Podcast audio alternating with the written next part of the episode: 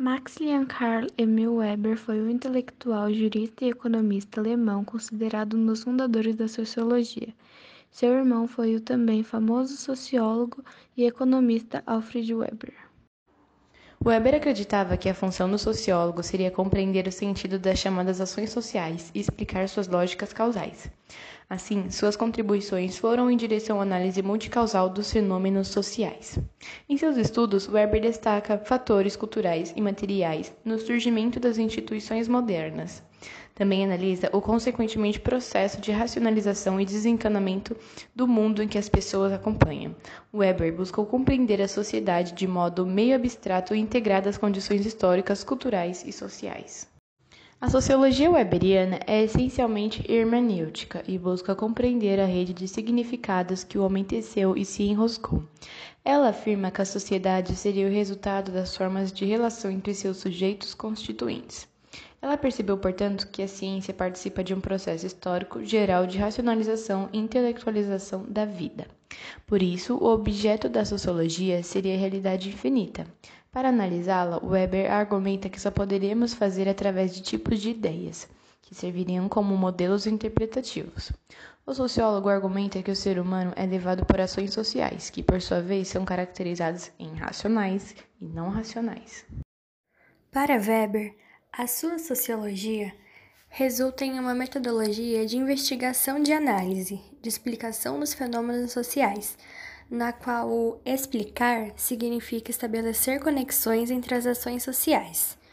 Weber entende que a sociedade não funciona de forma tão simples e nem harmoniosa como Durkheim pensa. Max Weber escreveu alguns livros.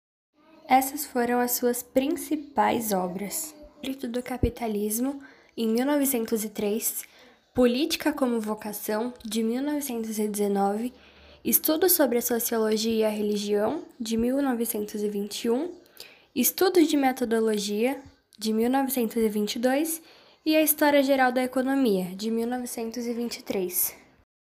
O nascimento de Max Weber foi no dia 21 de abril de 1864, na Alemanha e ele faleceu no dia 14 de junho de 1920, em Munique, na Alemanha também.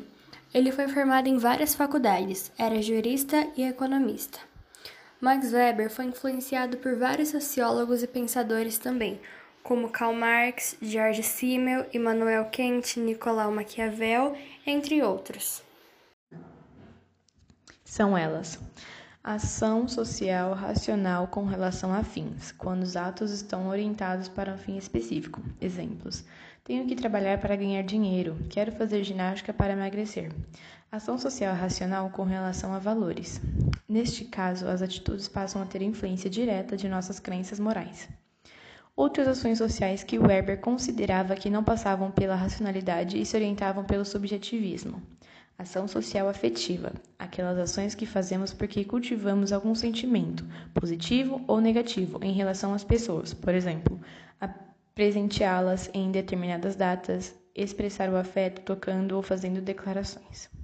Ação social tradicional. Aqui se encaixam os costumes que seguimos por tradições ou hábitos. Exemplos: festas, maneira de cozinhar, se vestir e etc. Outra medida que a realidade é infinita, não fazemos senão um corte, uma interpretação como tentativa de explicá-la. Nessa ação social, Weber não acredita haver leis gerais que explicam a totalidade do mundo social.